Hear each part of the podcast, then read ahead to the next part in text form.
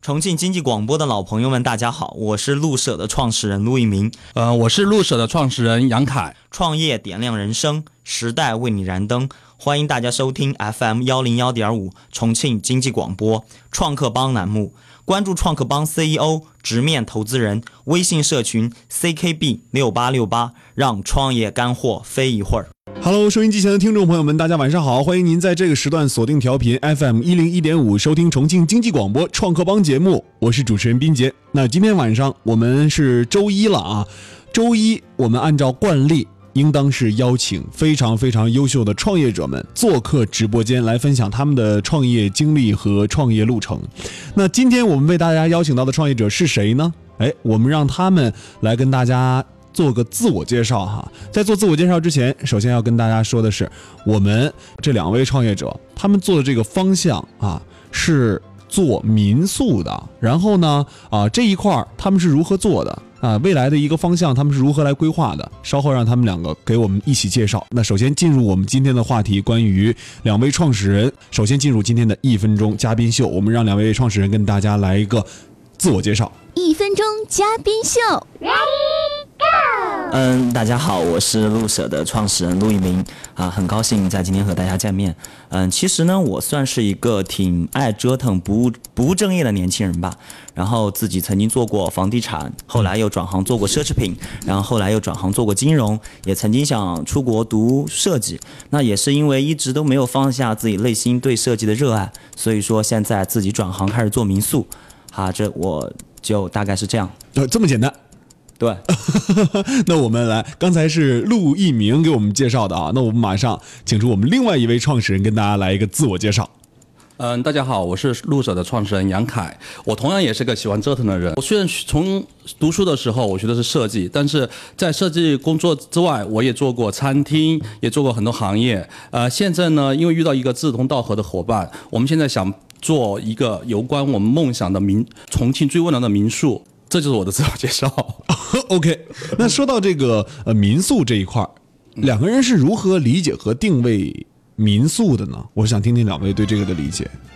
呃，其实呃，民宿的诞生最早其实应该是在嗯、国外，嗯，然后也是最近这两年开始慢慢的流行到国内，嗯嗯。那我觉得民宿相对于酒店来说，它有两个原因，就是很吸引到现在的人群。第一个就在于说，它更加的接地气，更有人情味儿。那第二个我吸引到现在很多人原因在于说，它更有家的味道。那所以我觉得可能这是民宿跟酒店不同的地方。嗯，链接不同的人，对有家的感觉。对， OK，说到这个路舍，其实你们做路舍这个应该是一年的时间了。对，有一年多的时间了。当初是基于怎样的一个想法决定说，我辞职创业，或者说我呃再做一个项目？你们两个可以跟我们一同来分享分享。啊，这个我来说吧，因为其实，呃，我觉得做很多事情其实都是偶然加必然的一个原因。好，那其实最在最开始做路舍的时候，没有想那么多，好，是因为我特别喜欢设计，嗯好，但是我的本职工作做的是金融， 好，所以我就想，那可不可以在我的本职工作之外做一点能让我自己感兴趣的事情？因为我做金融这个行业，我就可能会了解到，嗯、其实我觉得民宿会是未来的一个方向，所以最开始的话，只是抱着一个试一试的心态来做一做。那最开始的话是用我自己家的房子，嗯，好，因为呃，因为我自己家的房子也是自己设计的，嗯，啊，我把是一个三室一厅改成了一个一室一厅。很多房客入住之后，然后对我的设计也比较认可，嗯，然后后来我就开始慢慢会发现，好像我家的房子不够定了，啊，不够定了，呃，啊排满了。哎、排满了，好像下个月的这个月就全部都排满了，好，所以后慢慢开始有了第二套，第二套后来开始慢慢发现也不够了，就有了第三套、第四套。怎么样的一个呃方式能让它运转起来？它里面的一个模式究竟是怎么来打造的哈、还有就是从其实做一个项目从零到一，这是最难的啊，从一到 n 这就是一个复制的过程了。做好第一个很简单，但是往后复制也就……但是你们刚才提到在上面楼上的时候，我们一起聊到说你们扩张的时候遇到难题了。啊，不是说从零到一的时候扩遇到难题，做第一家还好。一会儿下半段我们来聊一聊为什么这个原因，还有民宿这一块儿，你们是如何看待它未来的一个市场发展前景？还有有人说说民宿啊，那种特别高端的那种，呃，就是比如说呃配套设施非常齐全的那个才叫做民宿啊。那我们这样的，为什么也也就是你们怎么理解你们意义上的民宿啊，和跟他那个相比较的一个感觉？好的，啊、好的，那下半段我们接着来探讨这些话题。那还是要感谢我们的冠名商悟空共享单车对本栏目的冠名支持。本节目由智能共享单车短途出行助手悟空共享单车冠名播出。短途出行便捷更省钱，关注微信公众平台“悟空共享单车”吧。欢迎回来，继续锁定我们的调频 FM 一零一点五，来收听咱们今天晚上的创客帮节目。那今天晚上我们为大家请来的两位创始人，他们是路舍的创始人杨凯和陆一鸣。那两位创始人在上半段的时候也跟我们分享了他们愉快的经历哈，在一起这个爱恨情仇哈。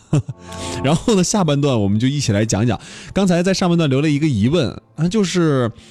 对于这个民宿而言，我也看过，比如说像四五千一晚的民宿，两三千一晚的，也也看过。咱们所所说就是我们现在打造的这种啊，可能价格不是那么贵，哎，但是也属于这种中高端这种感觉啊，还有精很精美、很小巧。啊，分散在不同位置的啊，另外呢，还有这种很精美的青年旅社哈、他们也叫民宿。你们怎么理解这种民宿的概念？就是这个互相之间比较是怎么一个情况呢？你们俩谁来聊一聊，谁来说一说？其实这个问题很很很很好理解，我们大家应该都有住过酒店吧？嗯，是不是有五星级酒店，对，有四星级酒店，嗯还有三星级酒店，还有商务酒店，对，同样的呀，民宿这在这个行业里面，它也会有不同的等级划嗯分。那像刚刚呃主持人您说到有这种特别高端的民宿，对啊、它整个的话，嗯、设计装修会嗯、很精美，甚至比五星酒店还要好。对这种民宿它一般会选在这种乡村。或者风景非常优美的自然景观这样的地方，嗯，那我们之前知道，在杭州有非常多这样出名的，还有以裸心谷作为代表的，好，在莫干山上面，那这种我们可以称之为民宿的酒店行业的五星级酒店。那我们相信，其实人嘛，口味是不一样的嘛。那有了五星级酒店以外，我们还想尝试一下四星级酒店和星级型酒店。对，好，那所以说在民宿这个行业，它又会细分成另外一一种类型，就是散布在这种叫城市民宿。嗯，哈，城市民宿它就是散落在城市这个。城市的各个角落，哈、它相对这种所刚刚我提到第一种乡村民宿的话，它会更加的便捷、方便，嗯，哈。那相对它的价格的话，就相对刚刚所说的第一种民宿的价格会相当的更的更加的亲民、亲民嗯实惠一些。它价位大概从一百多到一千多的都有。嗯它像我们路舍现在的整个房间也也分有不同的等级，好，像我们也会有我们的江景系列，全部是一线江景。嗯，好，我们的城市系列全部分布在重庆最核心的，那还有我们的 TOP 系列、尊享系列，那就是这种别墅和洋房。嗯，好，同样的道理，就是每一个在每一个生态圈、每一个生态链里面。每个人都可以找到他自己的角色、啊，所以这个就是城市民宿和刚刚您所提到这种高端的乡村民宿、啊，他们之间是相互补充的。那民宿在整个发展过程当中，我我觉得会有一些就是比不可避免的一些问题。嗯，啊，你们有没有碰到过民宿的一些难点、难解决的？你觉得现阶段整个民宿行业当中，大家共同认为的难点是什么？共同难点，首先第一个嘛，呃，因为这个，呃，目前的话，这个行业是在中国也算是刚刚兴起，属于比较个热潮，嗯，好，所以说，嗯、它是一个，嗯、在政政策这一方面，对目前是一个空白点，空白好，所以说这个可能对于我们未来扩张说是个会是个政策性的一个风险。嗯，好，那第二种现在目前呢，整个民宿业行业它就是因为它是在一个高速发展的一个过程中，它并没有一个。具体的一个统一的一个标准，嗯，它不像酒店，我可以分为三星、四星、五星，嗯，哈，那我们民宿行业的话，它它没有一个具体的划分，嗯，啊，没有一个具体的标准，那只是可能说是每一家民宿它会有一些自己的一些特色。那比如说像我们的话，会对自己的一些定位不同，像我们对自己的定位就在于说，我们不是那种盲目扩张的类型。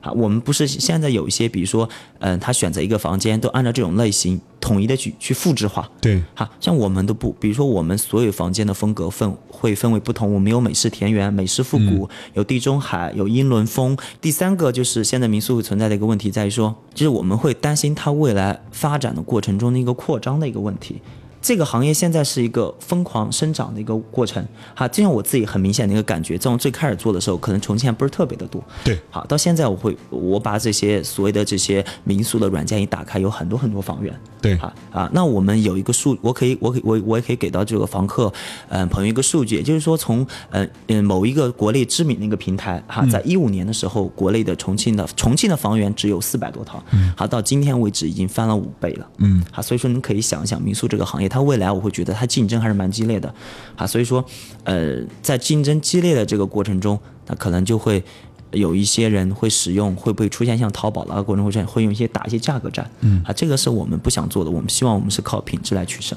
嗯嗯啊，也就是说，其实民宿这个呃，在整个的政策方面还有一些空白点，对这个是非这个，我觉得这个其实是你们最大的一个呃当前面临的一个问题，对啊。然后另外呢，扩张问题我觉得是第二位，如果一旦从小做到大的话，怎么做？你们你们有没有自己的一个方法？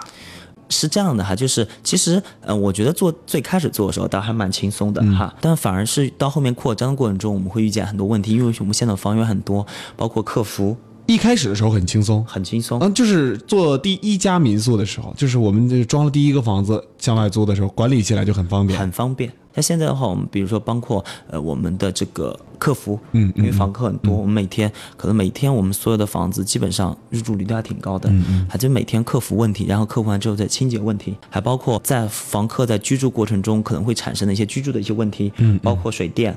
好，WiFi、电视，很多很多你意想不到的一些问题。嗯，那这个可能它是一项比较琐碎的事情。嗯，好，但是你要知道，呃，在扩张的过程中，这些琐琐碎的事情，它会以几何，它会以几何数量帮它爆发出来。嗯，比如当你解可解决一个房客问题的时候，其实还好；当今天这十个房客同样都出现问题的时候，嗯，那就会很耗费你的精力。遇到过这样问题吗？遇到过，那你怎么办？怎么处理的？好，现在的话，我们呃，我们现在这个团队也在开始，已经在开始在招人了。嗯，好，我们这个团队现在我们有客服，有专业的客服人员。嗯嗯好，我们现在我们也会有我们的助手。那我们现在帮这些帮这些问题全部都分担出去。嗯而且我们现在已经制定了标准化的文档，就是你要知道，就是扩张是必须简单，你形成标准才能够扩张。嗯嗯。啊，所以说我们在客服这一块儿，你打电话应该给房客说什么，然后呃哪些是给房客必须要确认的几个问题，好，然后他呃来之前要发什么东西给他，临走的时候要要收什么东西回来，嗯嗯，我们都形成统一的，包括我们今天做清洁卫生，清洁阿姨去了房间之后，哪些清洁卫生是必须要做的，嗯，哪些角落也做做清洁的一二三四五流程，完了之后我们要去验收拍照片给我们，啊，所以说都是将它越来越的规范化，另外一个我想问的是，比如这种标准化的制定，嗯，现在行业里面有这种范本的制定方式吗？没有，没有。重庆有多少家民宿？你们调查过吗？重庆现在可能有上千家了。上千家的民宿的话，在全国范围内做得好的、做得知名的，你们知不知道？呃，我们去调查过一些，我们主要是调查重庆和成都的会比较多，成都应该是比重庆做得好嘛？嗯，因为成都的它的本来旅旅行的这种旅游的这种客流量比重庆要多，大嗯还要大很多。那再加上重庆、成都，它本来是天府之国，对，哈，它的整个旅游资源其实是是略高于重庆的，哎哈，再加上本来嗯、呃成都这块的，像成都的很多嗯、呃房产的资源保护的是比重庆要做得好，像我们之前最开始是想在重庆找老房子做这种旗舰店，嗯，但发现真的非常困难，那旗舰店就是说一整套房全包下来那种感感觉是啊、吗？对，我们想做大概是七百到一千个平方左右。明白了嗯好，因为因为嗯、呃我们觉得我们想在这个市场中脱颖而出，那么我们我们就需要给到我们的房客更多的附加值。嗯，好，那我们希望房客他来到重庆之后，除了可以住我们的民宿之外，嗯他可以有一个。可以落脚的一个地方，交朋友的一个地方，所以会有我们路舍的会客厅。嗯，明白了。啊，对，所以说这个是我们也是我们下半年会着手去打造的一个我们的一个旗舰店。已经想好了。呃，已经想好了，嗯，啊，它的功能不在，倒真不在乎说它住我们多少的房客，嗯，那我们希望给所有的房客提供这样一个温暖的一个地方，嗯，去温暖到他到重庆的这一段旅程，呃，我觉得我们还跟别的民宿有一点差别在于说。呃，我觉得我们更人性化、更温暖。呃，我们根据很多房客的需求做了很多量身定制的民宿，嗯，啊，包括最近我们做了一家闺蜜房，嗯，好，是因为我们在过往我们的整个客户中，我们去筛查，我们去跟客户沟通过程中，我们发现两个女生、三个女生、四个女生。这种一起旅行的非常多。嗯嗯。哈，那我觉得闺蜜其实，在人年轻的时候有这样一个闺蜜能够陪着你去浪迹天涯，是很温暖开心的一件事情。嗯。那我为什么不为这这些勇敢的女生？做一个属于她们的闺蜜房，嗯，那这个这个房间很少女，很温馨，嗯可以承载到她们所有青春的回忆。我希望未来有一天，不管她们是老了也好，怎么样，想起在青在重庆这个地方有这样一个很少女、很少女的地方，嗯嗯嗯，啊，我觉得也会是一段很很温馨的一个回忆。嗯，OK，呃，在整个发展过程当中，一年遇没遇到过很难突破的瓶颈？会有会有什么样的些一个瓶情颈？况会遇到比较不好突破？主要就是，其实刚刚我觉得，其实你你刚刚已经说的有句话说到我心里去了，嗯，哪句？就是从一到十嗯，其实是很困难。很困难啊。从十到一百，其实就比较好。嗯，其实我们最开始最难突破的时候，就是在我们从第一到一到十的时候，一到十不好突破。那不好突破，因为因为那个时候我们会要考虑很多问题，包括选址的问题。嗯我们装修到底是要标准化，嗯，还是要差异化？嗯其实这是我们价值观的一个坚守的一个问题。嗯，如果一旦意味着标标准化，就意味着它是流水化的作业，就跟宜家的样板间一样。但是它所带来的效果就是方便快捷，嗯，好，可能更经济实惠。嗯，那如果我们坚持差异化，每个房间都有特色，那意味着我们要花很多的成本去设计，哈，去去装修，嗯，啊，第三个就包括我们在扩张的过程中，呃，我们资金的一个安排，嗯，对，啊，包括我们资金也啊也现在也有一些投资人想来想来跟我们做一些投资，嗯，那这是我们需要去考虑的一个问题，在我们企业初期的时候，我们想不想让投资人进来，稀释掉我们的一部分股权的一些问题，嗯嗯所以这些也是我们在考虑的一个问题。如果说真的是突破瓶颈的话，我觉得目前为止已经把第一个瓶颈给突过了，第一个瓶颈指的就是复制，就是一到十我们已经过了。一到十过了。啊，我们现在已经是过了。现在我们俩对于我们选址的问题，已经不再会有争议；对对对于嗯我们装修的问题，也不再有争议。用什么样的一个方法解决这个问题 啊？用数据说话，是是是事实，你看两位创始人杨凯跟呃陆一鸣两个都提到了这个事实就是数据，数据就是事实嘛，对对对嗯吧？对对。比如，当我们两个会出现意见分歧的时候，没问题。你觉得这个地方好，那你拿一套。嗯我们我觉翻得账我觉 得，我觉得这个地方好，那我就拿一套。啊，我们一个月下来看一下我们两个的收入，啊哪一个房源的收入会高一些？啊，对吧？OK，如果你觉得一个月不够，那就给你两个月的时间。嗯啊，如果两个月下来，你的房源这套房源，不管是在客户的口碑，嗯嗯还是入住率，还是价格这方面，它都赶不上另一套房源的话，那说明一个问题，这个地方的选址是有问题的。那你们俩这是较着劲儿来啊？对，真的是这么干的吗？真的是这么真的干那你投入成本去装修了呀？那就不要了。这个其实也还好，这个成本，这就是我的我的问题，我会把这个成本严控在我们可以接受的范围 之内。管钱的是主要的哈。对，我会在做这个房子，我会做最坏的打算，就这嗯个房子未来我们做不下去，我们能够接受的成本是多少？嗯我会给他这个成本去做它。相当于学费嘛。学费 对对哪一家呃，就是你们做的每一家店都是每一家房间每一个房源都是盈利的吗？现在都是以现在全部都是盈利的。对对啊，也那也就是说， 你们怎么复制？任何一家都是盈利的了。你们怎么看说以后民宿的一个发展？其实对于这个问题，看好吗？我看好它。你，看好？呃，我觉得现在的民宿就跟当年的淘宝一样，那万一要人家说，你看现在滴滴会出现问题，嗯啊，滴滴也是这种共享经济的模式嘛，嗯啊，你们用的平台也 是，现在你们的入驻的这个口儿也是属于基本上属于共享经济的口儿对对，啊。那一旦从共享经济入手的话，那滴滴现在出现问题就是他们会罢工。一旦说这个平台不能给予你们更好的、更高质量的一个服务了，你们还会选择这种共享经济的平台来作为你们的一个流量入口吗？是这样的哈。其实现在共享经济这些平台，它并没有给我们太多的服务，嗯，它只是给了我们一个平台。那给了你流量入口了，对，给了我们流量入口更，其实这个问题也对不也不难解决。那如果没有他们呢？呃，如果未来没有他们的话，那我相信会有很多做得好的民宿自己会自建流量入口。哈，这是这不是一个很难的问题。像刚刚我接着我刚刚上面的话说，这个好行这个行业就跟当年的淘宝是一样的。哎在淘宝最开始出生的时候，你会发现淘宝这个行业。所有的店很同质化，对然后全部是打价格战，嗯，然后你进同一家店，你都你看见图片全部都是一样的，嗯嗯，你会发现现在的淘宝是不是开始有旗舰店，那是不不是是天猫嘛？是不是有天猫？对，同样的，现在的这个呃未来的民宿会跟淘宝是一样的道理，但现在这这个现在这个平台会发现有很多都都在做，但我相信过了一年、两年、三年之后，会在这个平台上面脱颖而出一些大的房东。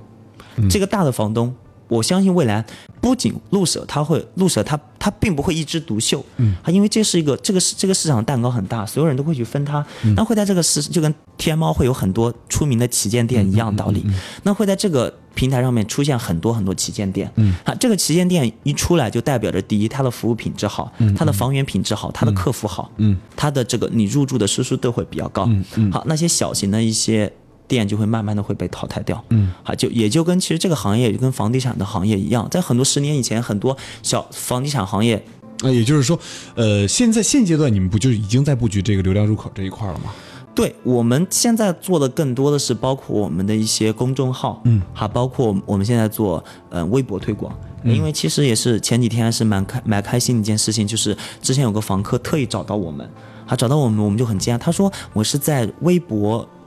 推荐重庆民宿推荐你们排在第一位，然后他就把那个链接发给了我，哎让我们一看，哇，当时那个心里真的是好开心。有人给知你们总结了。道吗哎，对，嗯有人给我们总结，而且是在我们不知名的情况下。哎呦，那这个确实是一件很意外的事情、啊，很意。外的事情。未来我觉得就是我们也会通过一些渠道，哈，去提升我们的一些呃客流量的一些端口。大部分年轻，我们现在的房客群体的话，百分之八十是年轻嗯人，但是也有一些老年群体、是他们子女给父母定的，很多叔叔阿姨反而到后来。感觉还更好，因为叔叔阿姨来了，因为我我一般都会去亲自接待，嗯因为我怕他们就是找不到地方啊，然后会亲自接待，然后给叔叔阿姨他们给他们讲一讲重庆的一些攻略，嗯然后他们比如说、呃有的时候在重庆找不到路，可以随时给我打电话。嗯嗯他们觉得好像在重庆多了一个多了一个这种朋友，好像因为我们的年纪跟他们儿女的年纪其实差不多大的。嗯像有些房客，嗯、回去之后还给我们寄他们家乡的一些特产，有意思都有，嗯，会其实成为朋友嘛。还是会收到挺多的温暖。哎呦，但是这种温暖在逐渐的扩大的过程当中，会慢慢的衰减。对会你你说的是是是很很很对的，就像一个酒吧，我可能开一个小酒吧的话，我可以开 起来。但是如果说这个酒吧复制到任何一个地方都很难，因为缺了这个酒吧的一个灵魂人物。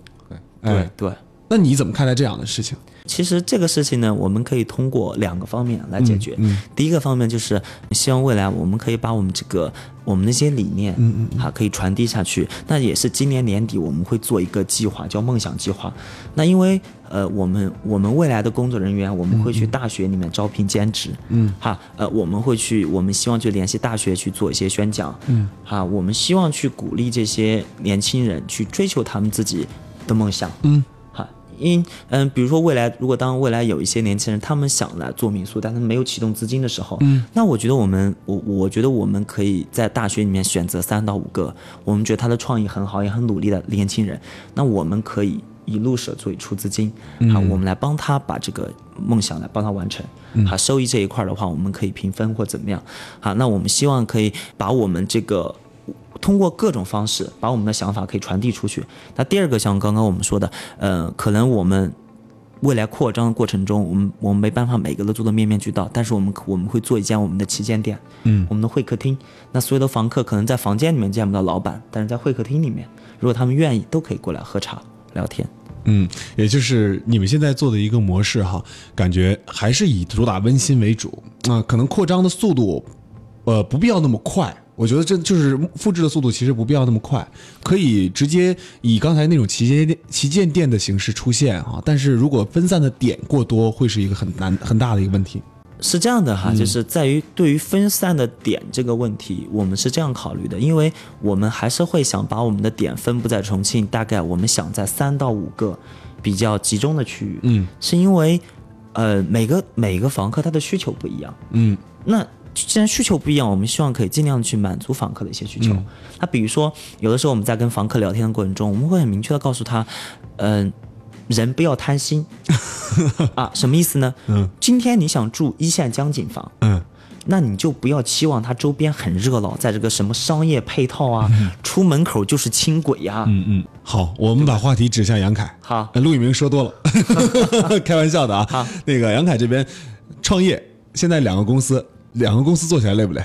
很累。那你你大多数精力放在哪边？现在嗯、现在的现期的话，我大多数精力还是放在入舍这边。路舍这边，你怎么理解你创业的这个整个的一个路程？从做设计到现在做路舍，在做设计方面，因为我是学的这个，嗯，然后呢，一做设计呃，开设计公司这边一切都是水到渠成嗯的。以前在大公司做，然后后来自己出来做，呃，因为专业性，嗯，我的专业性在这儿，所以说，呃，我没感觉到做设计有什么困难， OK，而且也可能运气比较好，遇到的客户都是比较懂我的，或者我懂他的，嗯所以做起来的话都比较比较的顺畅。但做入舍这一块呢，因为我以前也有过失败的创业经历，呃，所以说后来我发现呢，因为我做设计的人的感性太多，理性太少，嗯。而我创业，其实就像刚才陆一鸣说的，我们做这个东西就是感性和理性必须要并行。所以说，为什么呃我敢经过这一次大，经过一次大的失败以后，我现在还敢再一次的奋不顾身的投入到创业里面来，也是因为遇见了他。 OK 呃，我觉得他可以给我一个，呃，怎么说呢，在一些理性的方面给我一个限制，而我现在最需要的就是这个限制。嗯，因为做设设计的人就是他，他一旦他感性起来以后，他都不计成本的投入。嗯，这是创业很致命的一个缺点。 OK，呃，以前我我做了一个餐厅，也是因为这样亏了很多钱。我们让陆一鸣最后再总结一句话哈，你的创业，你觉得过来之后给你的一个感受是什么？一句话哈， 呃年轻人想折腾就去折腾吧，嗯时间很少，但是追求梦想的时间很短，不要让自己的青春留下遗憾。好的，今天我们的节目就到这里，再见。